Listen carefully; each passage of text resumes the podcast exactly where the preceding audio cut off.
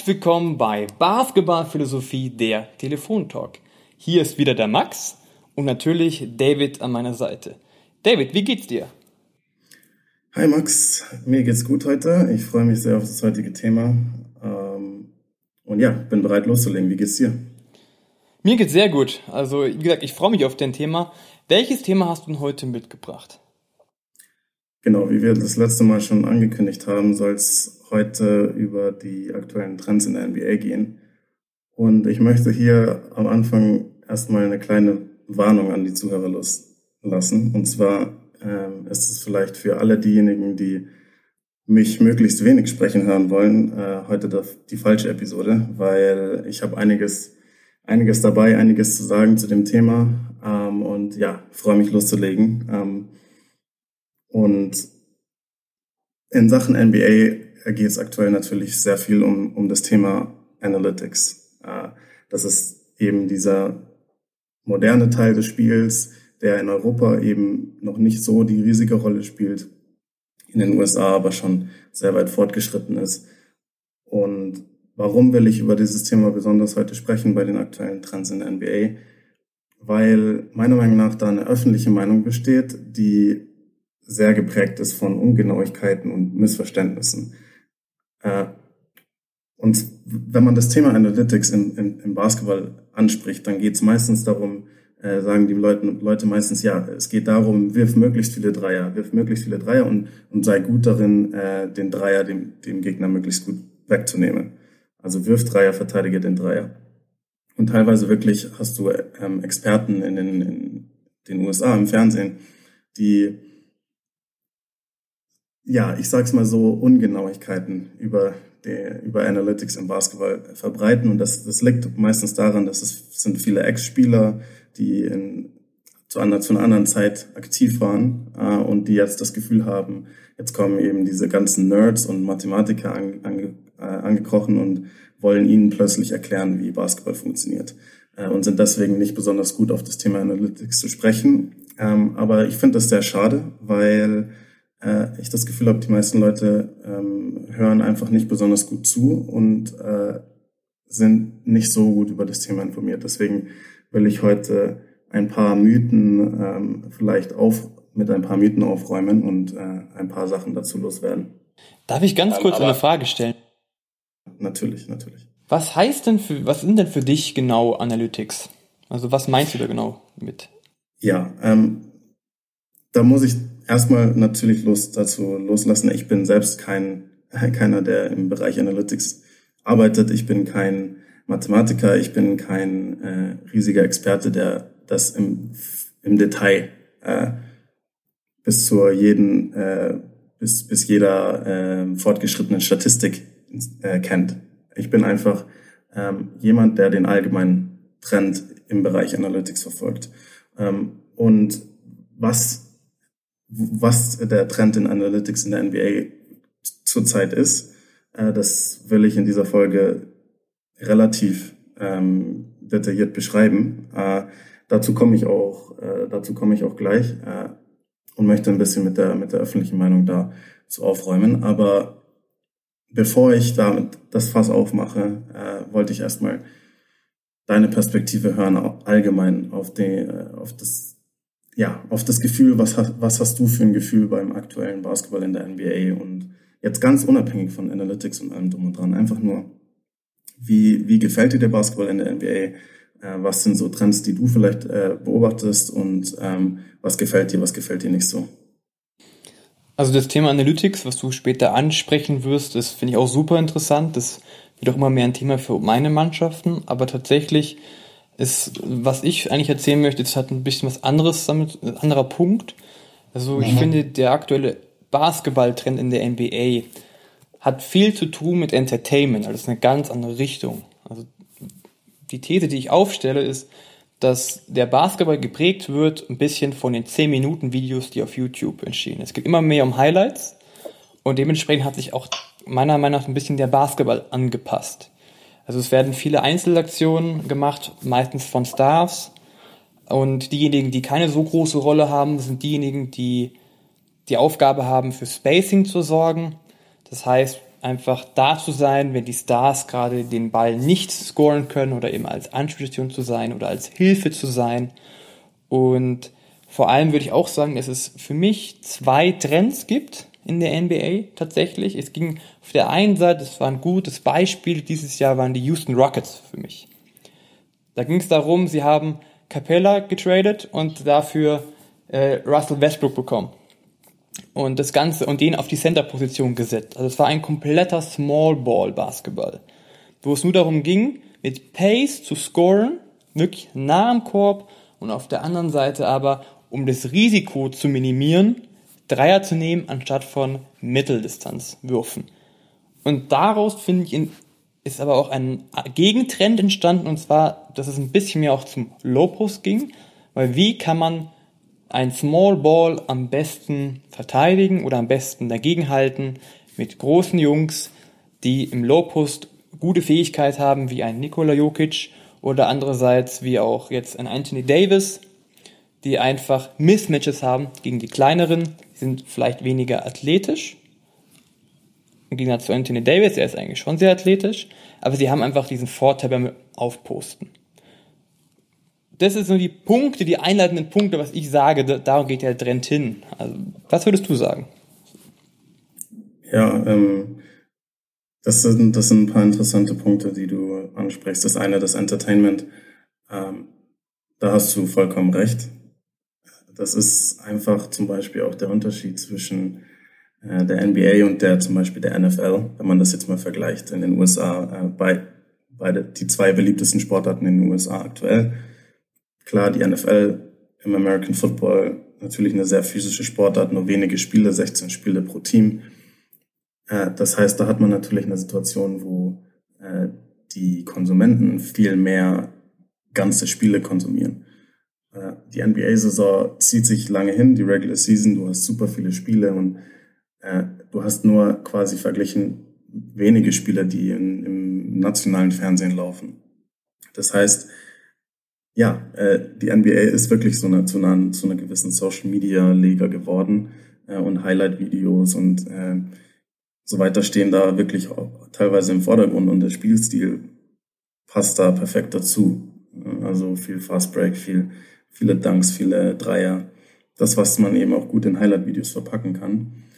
Das ist einerseits aus rein basketballerischer Sicht äh, clever, worauf wir dann auch zu, zu sprechen kommen bezüglich Analytics, aber gleichzeitig auch für Market, aus Marketinggründen und Business, aus Business-Sicht natürlich äh, clever von, von, von der NBA, wie sich die Spielweise in der NBA gerade entwickelt, weil du eben so äh, die Social Media Präsenz hochhalten kannst, du kannst äh, Spiele in 10 Minuten Highlights verpacken und, und so weiter.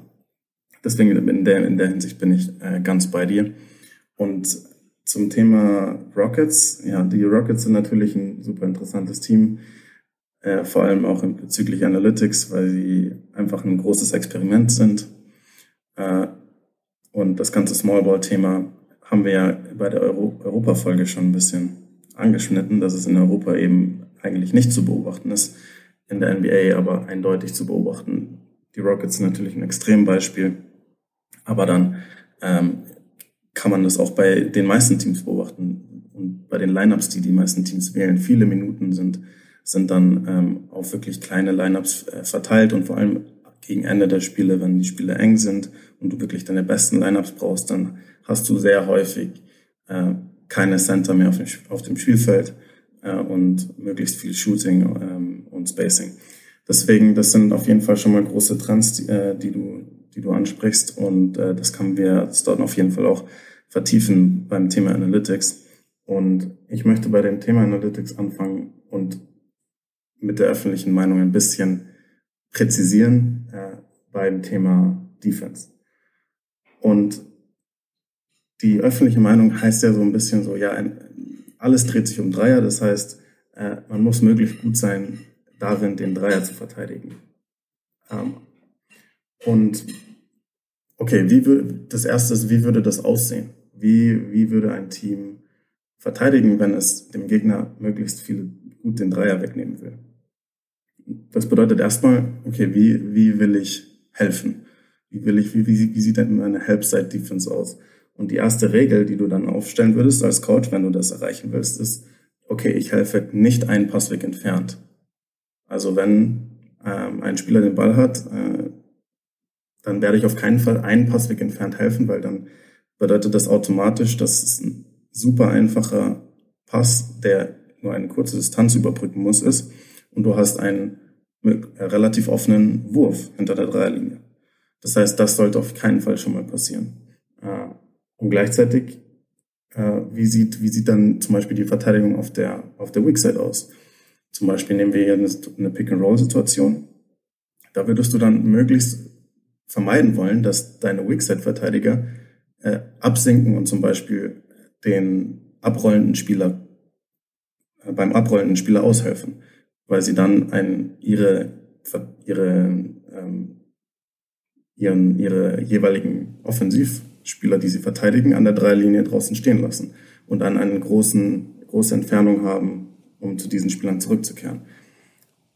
Das wäre jetzt erstmal so der Grundansatz, wie, wie würde ich verteidigen, äh, wenn ich dem Gegner Dreier wegnehmen will. Und äh,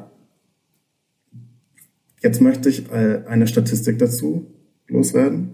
Und zwar habe ich mir die Top 5 Teams rausgesucht, die in der letzten NBA-Saison die besten darin waren, äh, dem Gegner den Dreier wegzunehmen, also die wenigsten drei, Dreier-Attempts zugelassen haben.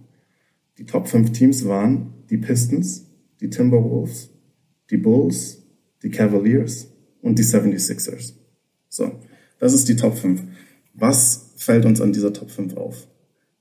Wir sehen, das sind alles schlechte Teams. Wir haben in der Top 5 ein Playoff-Team, die 76ers, und die sind in der ersten Runde in der letzten Saison in den Playoffs gesweept worden. Der Rest hatte mit den Playoffs überhaupt nichts zu tun. Das sollte uns erstmal vielleicht ein bisschen zu denken geben, ob das wirklich der Ansatz ist zu einer guten NBA-Defense. Und die eigentliche Antwort und die eigentliche Antwort, die uns Analytics gibt, ist, verteidige den Ring und lebe mit Dreiern. Und da, dazu habe ich auch Statistiken mitgenommen. Und zwar zuerst mal die Top 10 Teams in der NBA in Defensive Rating. Also Darf ich raten? Was? Äh, ja, klar. Ist auf der 1 vielleicht die Bucks? Könnte das sein? Ja, 1 sind die Bucks. Mm, die Raptors, könnten die auch ziemlich weit vorne sein? Raptors sind Nummer 2. Ah, Nummer 3 wird schon schwieriger. Die Lakers waren auch relativ gut, oder nicht? Lakers sind 3, sehr gut. Jetzt wird es schon schwieriger. Ähm, ja, jetzt wird jetzt wird schwierig. Was ist denn die 4? 4 sind Celtics. Ah, okay, verstehe. Okay.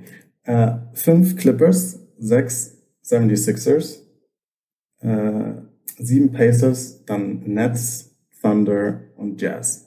Okay, das sind also die besten zehn Defenses in der NBA in der abgelaufenen Saison. Jetzt der interessante Fakt dazu. Sieben von diesen zehn Teams sind gleichzeitig auch in der Top 10 von den am wenigsten zugelassenen Abschlüssen am Ring.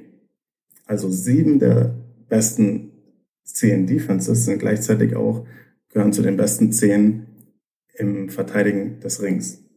Die Ausnahmen sind die 76ers, die Lakers und die Pacers. Die sind nicht in den Top 10 von Verteidigen des Rings. Okay. Also, das sind jetzt erstmal nur die, nur die reinen Statistiken. Äh, und gleichzeitig, vielleicht noch ein, noch ein interessanter Fakt, sind nur drei der Top 10 10 in den, im Defensive Rating, auch in den Top 10 im Verhindern von Dreierversuchen. Das sind nur die 76ers, die Thunder und die Jazz. Okay, und das macht auch Sinn. Das macht auch Sinn, weil es ist, das Ganze ist natürlich ein bisschen ein Trade-off. Okay, will ich den Ring verteidigen oder will ich den Dreier verteidigen? Wenn ich den Ring verteidigen will, muss ich relativ viel absenken. Die Weakside muss viel absenken. Ich muss vielleicht auch mal einen Passweg entfernt helfen, um eine Driving Gap zu schließen und so weiter äh, wenn ich den Dreier verteidigen will, muss ich ja eigentlich genau das Gegenteil machen. Ich muss möglichst nah an meinen Gegenspielern am Perimeter sein. Das heißt, es verwundert jetzt nicht, dass nur wenige Teams ähm, in beidem gut sind. Aber was eindeutig die Statistiken uns sagen, ist, die besten Teams der NBA sind nur in einem gut, nämlich im Verteidigen des Rings. Und okay. Darf ich kurz eine Zwischenfrage stellen? Natürlich. Würdest du, heißt es aber dann, dass Ballside Help eine Sache ist, die gemacht wird oder nicht gemacht wird? Es wird gemacht. Ähm, also wenn man sich die, nehmen wir als Beispiel mal die Toronto Raptors, das sind die, das, das extreme Beispiel. Die, die Toronto Raptors helfen extrem einen Passweg entfernt. Also die sinken, egal wo, wer, teilweise egal wer ihr Gegenspieler ist, sinken sie einen Passweg entfernt ab, um eine Driving Gap zum Beispiel zu schließen. Und äh, erlauben dann eben diese einfachen Pässe und dann laufen sie Closeouts und leben dann mit dem Resultat, geht der Wurf rein oder nicht. Äh, okay, andere Teams machen das auch, aber nicht so, äh, ähm, nicht so krass, wie es die Raptors tun. Okay, warum machen das zum Beispiel die Teams so? Äh, zum Beispiel die, die Raptors tun das so extrem, weil die Idee ist ganz klar, okay, wir müssen den Ring beschützen. Das ist unsere Nummer eins Priorität. Wir, wir wollen möglichst wenige, Layups zulassen. Und gleichzeitig sind halt zum Beispiel die Raptors nicht personell, vom Personal her, nicht so besetzt wie zum Beispiel die Milwaukee Bucks, die das die Nummer eins im Defensive Rating waren. Die Bucks haben eine bisschen andere Idee, die helfen auch ein Passweg entfernt, aber nicht so extrem. Aber die spielen eben diese extreme Drop Coverage im Pick and Roll, also der Center im Pick and Roll, Brook Lopez oder dann eben auch ein Giannis Antetokounmpo, die sinken extrem ab äh, und wollen so äh, den abrollenden Spieler und den Ballführer vor sich halten und können so dann ihre Länge und äh, ihr Timing einsetzen, um den Ring zu beschützen. Die Raptors hingegen haben zwar mit Ibaka auch zum Beispiel jetzt in der abgelaufenen Saison einen guten Shotblocker gehabt, aber eben nicht solche dominanten Ringbeschützer wie ein Brook Lopez oder wie ein Giannis Antetokounmpo. Um das eben zu kompensieren und gleichzeitig den Ring trotzdem enorm gut zu verteidigen, haben sie eben den Weg gewählt. Wir helfen extrem in der Gap, wir, sind, wir helfen extrem einen Passweg entfernt und lassen so möglichst wenige Drives zu. Äh, genau. Und das ist also die, die Idee, die die besten Teams in der NBA aktuell haben. Und nehmen wir die Bucks und die Raptors, äh, die machen genau das Gegenteil wie verteidigende Dreier, weil das sind die Teams, die äh, an Nummer eins und Nummer zwei stehen von mit den meisten zugelassenen Dreierversuchen. Also keine, kein Team in der NBA hat mehr Dreierversuche zugelassen in der abgelaufenen Saison als die Bucks und die Raptors. So, wie passt das zusammen? Aber ich dachte, es dreht sich alles um Dreier. Warum, warum sind diese Teams dann so erfolgreich? Und die Antwort ist, dass einerseits ähm, ist zum Beispiel auch, dass ähm, also die einfachste Antwort ist natürlich, Layups sind besser als Dreier, weil nehmen wir jetzt mal einen kom komplett offenen Layup und einen komplett offenen Dreier. Dann ist die Wahrscheinlichkeit, dass der komplett offene Layup reingeht, bei einem NBA-Spieler bei 100% oder sagen wir 99%. Bei einem offenen Dreier sagen wir der Liga-Durchschnitt dann wahrscheinlich so bei 36, 37 Prozent. Und klar, der Dreier gibt einen Punkt mehr, aber die Wahrscheinlich es gibt auch, es gibt auch einen guten Grund, warum der Dreier einen Punkt mehr gibt, nämlich es ist deutlich weiter weg vom Korb als ein Layup. Also das Ganze gleicht sich dann halt ein bisschen aus. Und wenn du deinem Gegner super gut Dreier wegnimmst, aber dafür reinweise Layups kassierst, dann wirst du nicht viele Basketballspiele gewinnen. Weil der Layup natürlich der hochprozentigste Abschluss im Basketball ist. Gleichzeitig genauso zum Beispiel die Freiwurflinie wenn du sehr gut darin bist, am Ring zu scoren, möglichst viele Layups und, äh, und generierst und viele Drives zum Korb generierst, generierst du auch gleichzeitig eine hohe Anzahl an Freiwurfversuchen, weil du viel den Korb attackierst und gefault wirst. Die Freiwurflinie ist auch ein enorm hochprozentiger Bereich des Basketballs. Der Ligadurchschnitt liegt da dann bei über 80 Prozent wahrscheinlich oder 80 Prozent äh, an der, von der Freiwurflinie. Das sind einfach super hochprozentige Abschlüsse. Der Dreier ist, gibt zwar einen Punkt mehr, ist aber niedriger Prozentsatz der Dreier, die reingehen. Das ist das ganz Allgemeine. Es klingt, ist natürlich super trivial und logisch, aber das ist manchmal, es hilft manchmal ein bisschen, wenn man sich die einfachen Fakten nochmal vor Augen führt.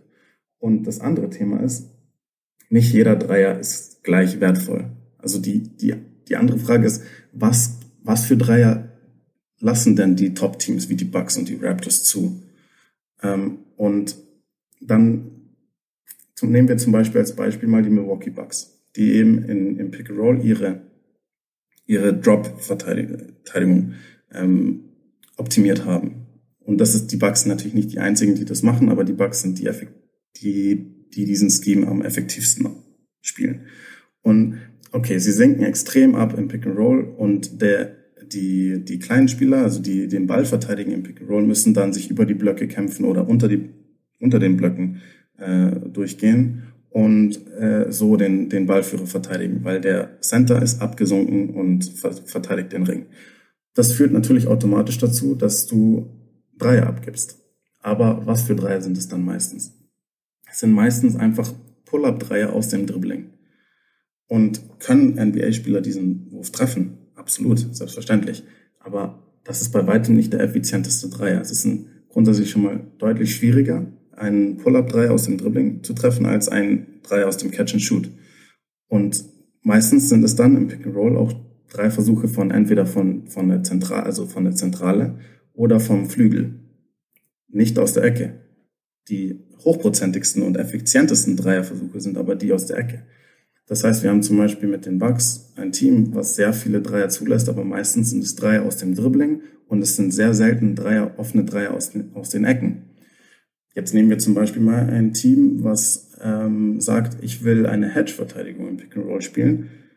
Dann hast du natürlich eine sehr gute Chance, dem ballführenden Spieler des Gegners den Pull-Up-Dreier wegzunehmen, weil du hast einen, den, deinen Bigman oben im Pick and Roll, der kurz doppelt. Und so kannst du ihm das Momentum nehmen und einen offenen Wurf wegnehmen. Ist das aber, ist das aber unbedingt eine schlaue Strategie, wenn man jetzt wirklich darauf schauen will, okay, ich möchte dem Gegner den Dreier wegnehmen? Meiner Meinung nach nicht, weil klar, du nimmst den ersten Dreier weg, das ist nämlich der schwierige Pull-Up-Dreier aus dem Dribbling, der, den lässt du nicht zu. Gleichzeitig ähm, ist es aber gefährlich, weil du zum Beispiel, sagen wir, der Guard findet dann im Pick and Roll den Short Roll aus dem Doppeln heraus. Schon musst du rotieren und du musst rotieren von der Weak Side, also von, der, von den Ecken weg und dann erlaubst du Kickout-Pässe und Extra-Pässe und das führt dann häufig zu offenen Dreier, Dreiern aus der Ecke. Das sind viel effizientere Dreierversuche. Das heißt, ja, ähm, nicht jeder Dreierversuch ist gleich gut. Und bei den Raptors ist es ähnlich. Die lassen zwar mehr Catch-and-Shoot-Dreier dann zu, weil sie zum Beispiel sehr einen Passweg entfernt helfen, aber meistens sind es dann Dreier von, vom Flügel oder von der Mitte des Courts, die, wie gesagt, weniger effizient und weniger hochprozentig sind. Äh, das eine, eine kleine Statistik, die das noch ein bisschen unterstreicht. Das sind alle Statistiken, die sind nicht unbedingt alles klare Belege. Es sind einfach nur eine Reihe von Statistiken, die unterstreichen, was wirklich Sache ist. Und zwar, die Raptors lassen die zweitmeisten Dreier zu, also die zweitmeisten drei Versuche, äh, sind, lassen aber nur die niedrigste Dreierquote zu. Das bedeutet, dass viele von den drei Versuchen, die sie zulassen, sind eben nicht die besten drei Versuche. Und die Prozente, mit denen, mit denen diese drei dann fallen, sind meistens relativ gering. Deswegen ist meiner Meinung nach eindeutig falsch, wenn man Analytics so interpretiert, verteidige die Dreierlinie. Das ist mein erster Punkt, den ich hier loslassen will. Was, was denkst du dazu? Das, da wollte ich sogar gerade einhaken. Ähm, verteidige die Dreierlinie ist natürlich, würde bedeuten, es ist nur Manndeckung. Also heißt, also jetzt, wenn du es jetzt ganz krass sagen würdest, ja. jeder bleibt bei seinem Mann und sobald ja, du am ja. 1 gegen 1 geschlagen wirst, ist der Korb frei. Das ist ja eine Möglichkeit. Das ist ja eine Möglichkeit. Also wenn du wirklich genau, sagst, du willst genau. ein Dreier. Das wäre das extreme Beispiel, absolut. Absolut, ja. Aber ich, ich glaube, es gibt halt einen guten Mischweg. Also Down-Verteidigung und Pick-and-Roll-Defense, finde ich, ist eine gute Möglichkeit. Du sagst mhm. so, die Punkte sind alle super recht, klar. Ich sage zum Beispiel, wenn du es aber schaffst, gut zu trappen und vor allem deine Defense auf Energie hast, das heißt, dass sie gut rotieren, kann es sein, dass aber trotzdem die Chance ist, den Ball zu holen, vielleicht mal größer ist, als wenn du down spielst, weil da ist definitiv ja der Wurf da. Also wenn du down verteidigst, einen Wurf kriegen sie bestimmt, hundertprozentig. Wenn du jetzt aber trappst und die Defense, also die Helpside, es geht dann wirklich um die Helpside, so verdammt mhm. da, da ist, um zu rotieren, dann haben sie erstens können sie ja wirklich durch gute Laufwege gute Closeouts stellen, aber ich denke eine ganz andere Sache, wenn du rotieren musst in der Defense, ist jetzt ein bisschen weg von dem Trend, ist, heißt es aber, dass jeder eine Verantwortung hat. Also eine bestimmte Verantwortung. Er muss rotieren, also er muss wach sein. Wenn er einer pennt, ist kaputt. Ja, das hat ein Risiko, auf der anderen Seite aber auch eine Chance. Also du hast ganz wichtige Punkte in der Analytics, das sollte man auch, auch variieren, aber ich finde nur darauf zu setzen, wir gehen auf Down, damit wir nicht zu viel rotieren müssen, finde ich nicht so ganz richtig, weil ich, weil ich persönlich bin jemand der Meinung, der sagt, das ist wichtig, auch mal mit einzubauen, aber dass die Spieler wach sind und gallig sind, finde ich sogar noch wichtiger, als immer nur das Risiko zu minimieren. Ja. Kleiner Exkurs. Ähm, ja, nee, das ist, du hast, äh, du hast damit auch recht und es ist wichtig, dass ich jetzt auch ein bisschen ähm, klarstelle, wie ich das Ganze meine. Ähm, es, es gibt nicht diese eine richtige Art und Weise zu verteidigen. Wenn es eine Strategie gäbe, mit der man am besten verteidigen kann im Basketball, alles, alles und jeden, dann ja, wa warum sollte es dann verschiedene Strategien geben? Dann würde jedes Team das machen. Das Problem ist ja, und das Schöne ist ja, dass jede, egal wie du verteidigen willst, welche Strategie du willst, alles hat Vor- und Nachteile.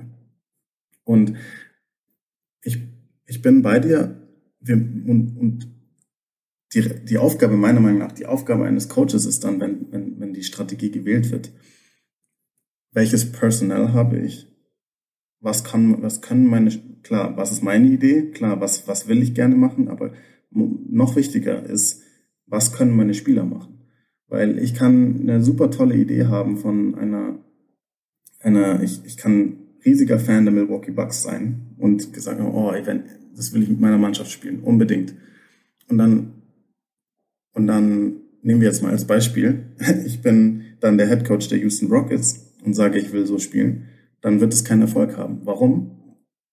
Ja, wenn ich keine, keine Ringbeschützer habe, warum sollte ich dann einen Scheme wählen, der nur effektiv ist, weil ich den Ring beschütze, durch einen Ringbeschützer, wenn ich aber keinen Ringbeschützer habe. Deswegen kann ich das natürlich dann nicht machen.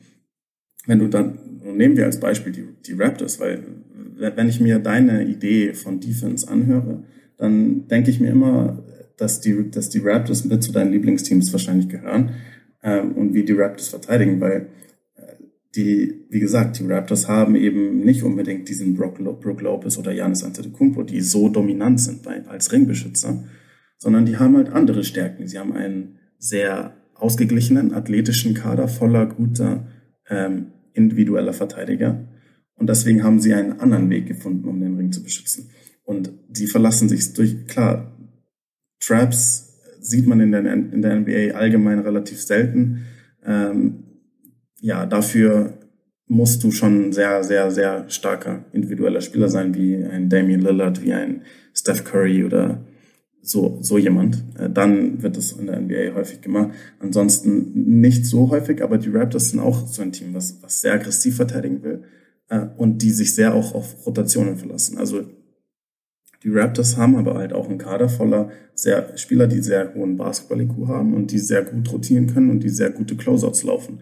Deswegen, ähm, die Raptors zum Beispiel lassen durchaus auch drei Versuche aus der Ecke zu, aber sie verlassen sich eben auf ihre Rotationen und laufen dann ihre Closeouts und leben dann mit den Resultaten. Aber die Nummer eins Priorität ist eben, den Ring zu beschützen. Und Deswegen, es muss nicht durch eine Drop-Defense sein, wie von den Milwaukee Bucks. Es muss nicht durch so eine äh, Gap-Defense sein, wie wir es von den Raptors sehen. Es muss einfach eine Art und Weise sein, wie es deine Spieler am besten können. Aber mein, meine These ist eben, egal was für Spieler du hast, dein Ziel sollte es sein, defensiv möglichst gut den Ring zu beschützen. und möglichst effektiv den Ring zu beschützen mit dem Spielermaterial, das du hast. Und wie du das erreichen kannst, sieht dann nicht immer gleich aus. Und zum Beispiel mit den Rockets ähm, ist es vielleicht die, die beste Idee, alles zu switchen, wie sie es gemacht haben. Aber da, selbst wenn du alles switcht, kannst du trotzdem noch einen Weg finden, gut den Ring zu beschützen. Also, das, verstehst du, was ich meine? Ja, auf jeden Fall. Also, Thema Switching geht natürlich auch anders. Warum soll man nur zwei Leute haben, die oben switchen und dann auf einmal den Korb nicht mehr protecten zu können? Immerhin haben wir ja noch drei weitere Verteidiger. Und dementsprechend kann er zum Beispiel für eine Weak Side, einfach die Help Side, auf den, zur Korb-Korb-Linie rotieren und dementsprechend ein, noch eine weitere Help Side nachkommen.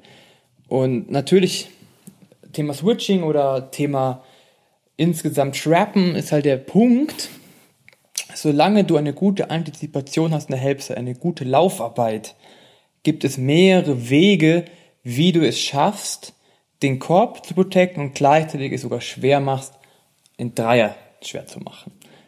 War das so, was du wolltest oder war das eine andere Richtung?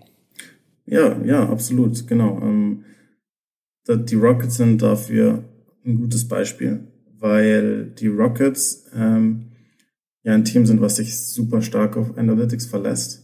Und wenn man sich eben jetzt den Analytics-Trend anschaut, nämlich beschütze den Ring und lebe mit Dreiern, und man sich dann den Kader der Rockets anschaut, dann würde man ja auf den ersten Blick denken, ja, Moment mal, haben die das verschlafen oder haben die das nicht verstanden? Was ist da los? Äh, weil sie ihren Kader ja aufgefüllt haben mit lauter Perimeterverteidigern und keinen einzigen Ringbeschützer im Kader haben. Aber das ist ja nur, das ist nur das, was du auf dem Papier siehst. Wenn du dann aber äh, de, de, das Tape anschaust, siehst du, dass das absolut nicht der Fall ist. Die Rockets haben das verstanden, dass äh, Ringbeschützen Priorität haben muss. Und obwohl sie alle switchen, obwohl sie Perimeterverteidiger haben, waren die Rockets eigentlich äh, ziemlich solide darin, den Ring zu beschützen.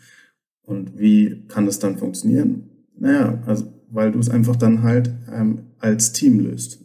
Und wenn du zum Beispiel halt switcht und dann hast du eben äh, Mismatches, die der Gegner im Low Post ausnutzen will, dann haben die Rockets eben super aggressiv als Kollektiv verteidigt sehr, sehr aggressiv gedoppelt.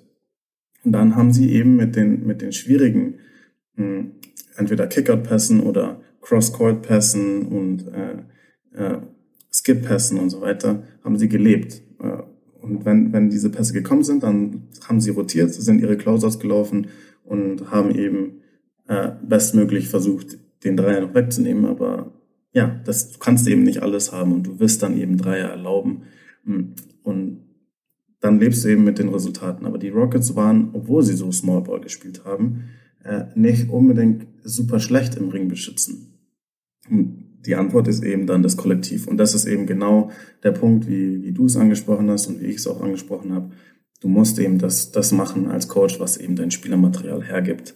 Und es gibt nicht diesen einen Weg, um, um eben den, den Ring zu beschützen. Ich würde zum Thema Defense noch einen letzten Punkt loswerden zum, zu der Drop Defense, wie wir es zum Beispiel von Milwaukee sehen. Warum ich halt auch ein großer Fan davon bin, wenn man eben das Personal hat, äh, ist, weil du eben nicht nur schwierige Dreierwändern erlaubst, die aus dem Dribbling sind und so weiter, sondern wenn du eben gute Perimeterverteidiger hast, die eben dann sich gut über die Blöcke kämpfen, dann kannst du sogar häufig sogar diesen Wurf wegnehmen, den, den, den Pull-Up-Dreier und zwingst dann eher die, die, die ballführenden Spieler dazu, Pull-up Midrange-Jumper oder Floater zu nehmen, die noch, noch mal schwierige Abschlüsse sind, die noch weniger effizient sind als eben der Pull-up-Dreier. Das heißt, diese Defense verlockt eben den, den Gegner dazu, wirklich schlechte, niedrigprozentige und ineffiziente Würfe zu nehmen. Deswegen ist das ist auch der Grund, warum die Bucks so viel Erfolg haben mit ihrer defensiven Strategie, weil sie eine klare, die richtige defensive Idee haben und eben auch das richtige Personal haben. Genau. Cooles abschließendes Wort für die Defense, David. Jetzt haben wir so viel über die Defense geredet und was hältst du denn oder was sagst du ist der aktuelle Trend der Offense im Moment in der NBA? Hast du da noch ein paar Punkte vielleicht?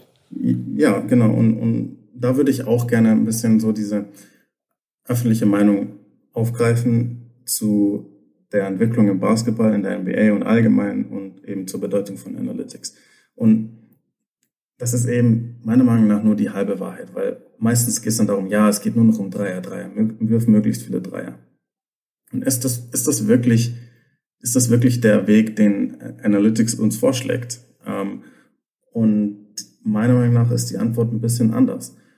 Wir haben eine Mannschaft, Gott sei Dank, mit den Houston Rockets, die wirklich diesen Weg probiert haben. Die, die Houston Rockets haben wirklich den Ansatz, wir werfen einfach unfassbar viele Dreier pro Spiel. Die, die Rockets führen die Liga bei Dreierversuchen bei Meilen, meilenweit an und sagen eben, hey, wenn wir so viele Dreier nehmen, dann haben wir, selbst wenn wir nur einen mittelmäßigen Tag haben von hinter der Dreierlinie, dann treffen wir trotzdem unsere 17, 18 Stück.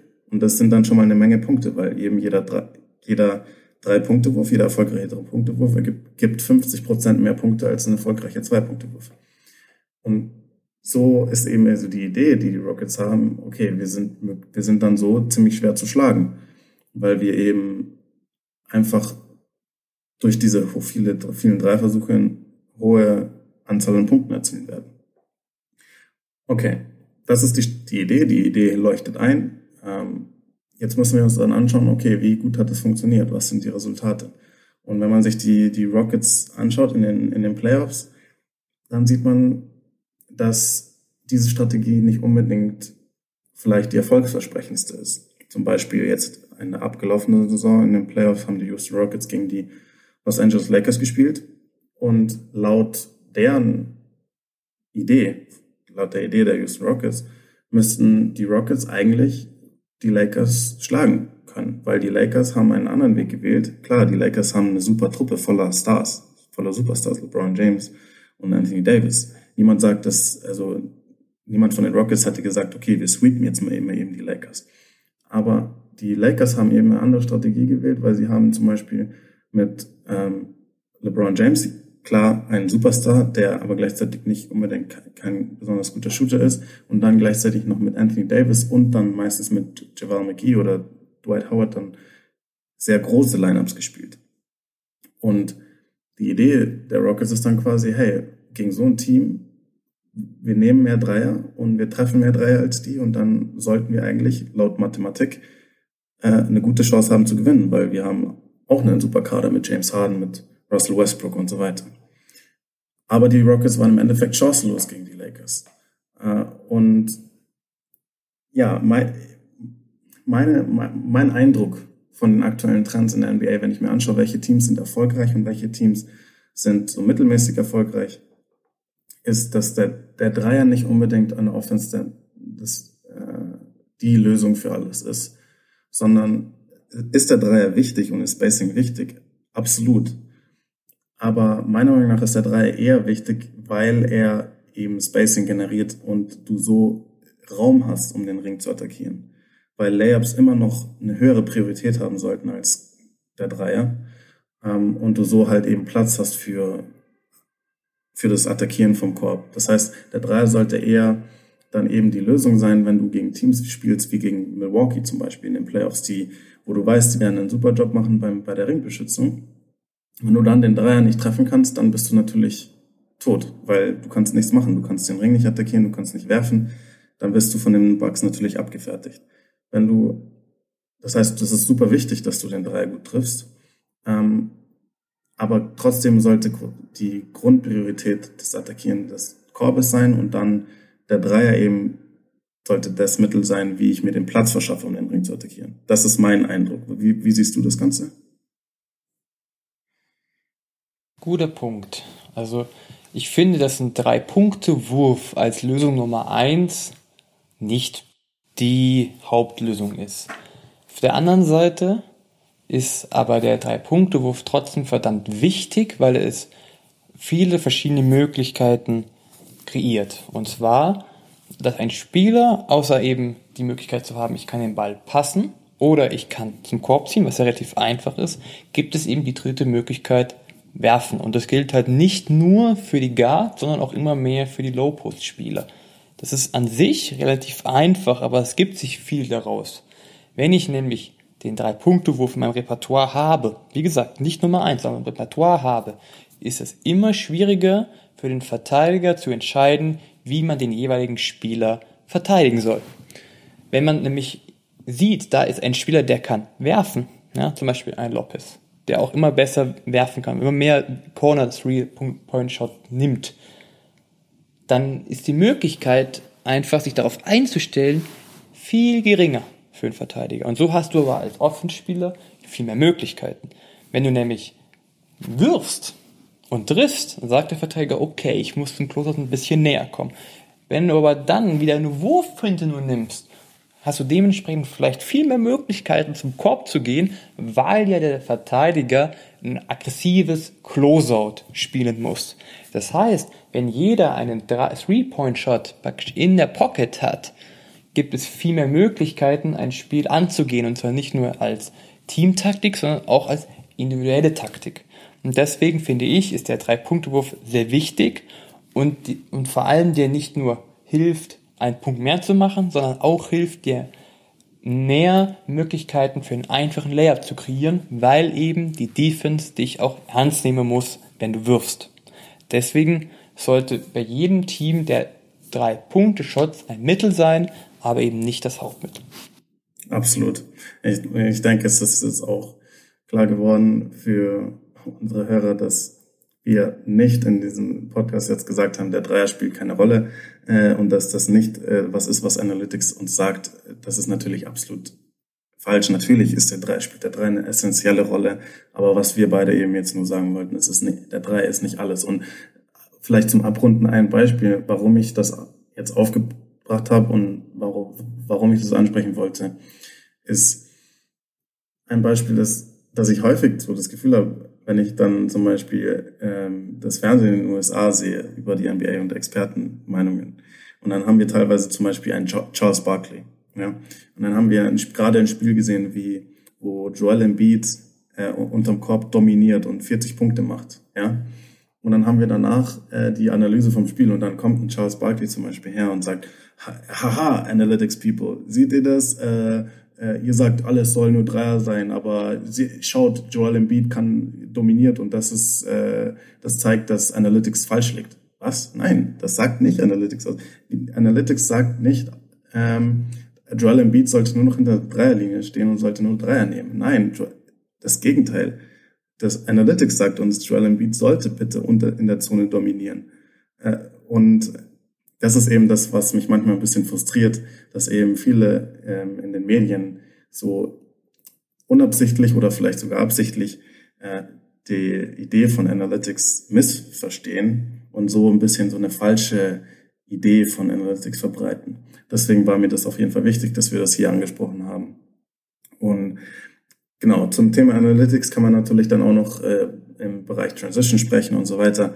Aber das wäre jetzt dann alles ein bisschen zu viel für diese Folge. Wir haben ja dann ähm, auch noch bestimmt ähm, eine extra Folge über Transition, weil, was, weil Transition natürlich ein super wichtiger Bereich ist für uns beide, glaube ich, Max, oder? Auf jeden Fall. Also Transition sind die einfachsten Punkte, die es gibt an sich. Ja. Und auch, auch die spektakulärsten Punkte kann man dadurch machen. Aber wie gesagt, es ist ein ganz, ganz eigenes Thema, wo man sehr, sehr viel dazu sagen kann. Genau. Und deswegen sollten wir, sollten, würde ich vorschlagen, wie du auch, dass wir daraus eine eigene Folge machen. Ja. Und da haben wir einfach beide Begeisterung und Leidenschaft für. Deswegen, ja. das müssen wir schon ein bisschen breiter ganz, angehen. Ganz genau. Hast du noch was? Ähm, nee, also prinzipiell, wenn ich dich jetzt verstanden habe, wenn ich jetzt mal zusammenfassen würde, die Punkte, sagst du, dass dieses, dass es immer wichtiger wird, auch ein Defense-Konzept zu haben und da, wenn dieses Defense-Konzept heißt, hey, erstmal den Korb zu beschützen. Weil die Wahrscheinlichkeit, einen Layup zu machen, ist definitiv höher als jeder andere Wurf. Ist das so richtig? Absolut. Als Grundidee. Ja. Und, de und dementsprechend eben erst den Korb schützen und dann gute Closeouts für Dreier. Aber, was du ja auch gesagt hast, es gibt aber viele Möglichkeiten, diesen Korb zu schützen. Es gibt nicht die richtige oder die falsche, aber man sollte auf jeden Fall als Ziel haben, den, den Korb zu schützen und danach erst die Dreier zu schützen. Und, aber wie man das macht, wie die Rotation läuft oder keine Rotation, Ball down oder switchen, kommt immer darauf an, welches Spielermaterial du hast. Ja. Und, und Thema Offense, wie würdest du es nochmal zusammenfassen, ganz kurz? Ja, beim, beim Thema Offense äh, habe ich einfach das Gefühl, und das, das muss ich dann auch noch mal eine extra Folge loswerden, wenn wir vielleicht mal genauer über den Low Post und so weiter sprechen. Dass teilweise in den, jetzt in den äh, ersten Jahren, wo äh, eben das Thema Analytics neu aufgekommen ist, ein bisschen überkompensiert wurde. Was, was meine ich damit? Ähm, dass Teams plötzlich gesagt haben, oh mein Gott, oh, Dreier ist alles, Dreier ist alles. Und jetzt merken die Teams langsam, okay, vielleicht haben wir da ein bisschen übertrieben äh, und andere Aspekte des Spiels, die wir schon abgeschrieben haben, sind vielleicht doch gar nicht so verkehrt. Äh, deswegen, ja, Dreier sind enorm wichtig, Spacing ist enorm wichtig, aber ich glaube, Teams verstehen immer besser die Balance, die man haben muss und ähm, dass andere Aspekte des Spiels auch noch super wichtig sind. Und das ist einfach nur das Einzige, was, äh, was in der Folge rüberkommen sollte, dass man nicht das Gefühl hat, Analytics sagt, äh, man sollte das komplette Spiel nur noch Dreier nehmen. Analytics helfen uns, aber am Ende es gibt viele Möglichkeiten, das Spiel anzugehen. Ganz genau. Cool, super Folge, David. Also super spannendes Thema wieder. Ja. Und wie gesagt, nächste Woche haben wir ein anderes Thema. Tatsächlich können wir noch nicht sagen, welches es ist. Das wird relativ spontan ausgewählt. Aber ich hoffe wieder, es hat euch gefallen. Es war die zweite Runde. Und wie gesagt, wir freuen uns auf das nächste Mal. Und David, nochmal danke für deine ganzen Punkte. Ja, danke dir. Und dann bis demnächst. Bis dann.